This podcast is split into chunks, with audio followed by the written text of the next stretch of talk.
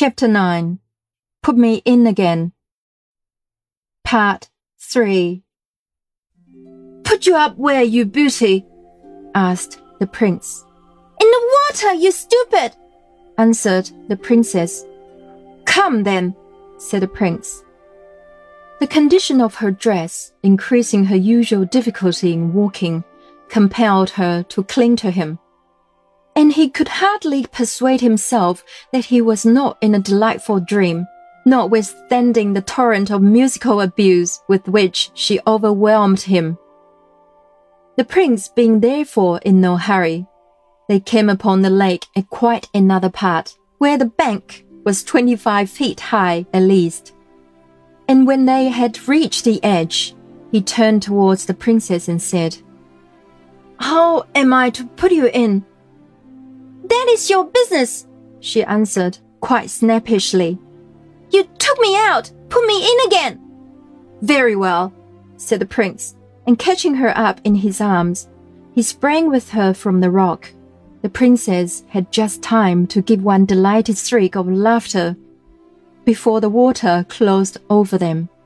When they came to the surface, she found that for a moment or two she could not even laugh for she had gone down with such a rush that it was with difficulty she recovered her breath. The instant they reached the surface, How do you like falling in? said the prince. After some effort, the princess panted out, Is that what you call falling in? Yes, answered the prince.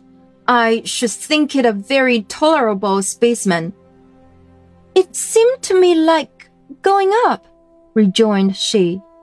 My feeling was certainly one of elevation too, the prince conceded. The princess did not appear to understand him, for she retorted his question. How do you like falling in? said the princess. Beyond everything, answered he, for I have fallen in with the only perfect creature I ever saw. No more of that. I'm tired of it, said the princess.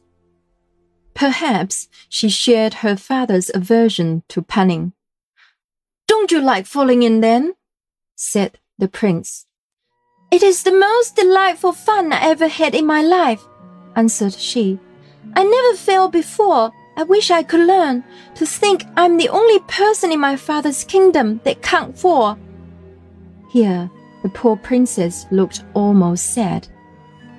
I shall be most happy to fall in with you any time you like, said the prince devotedly. Thank you. I don't know. Perhaps it would not be proper, but I don't care. At all events, as we have fallen in, let us have a swim together. With all my heart, responded the prince.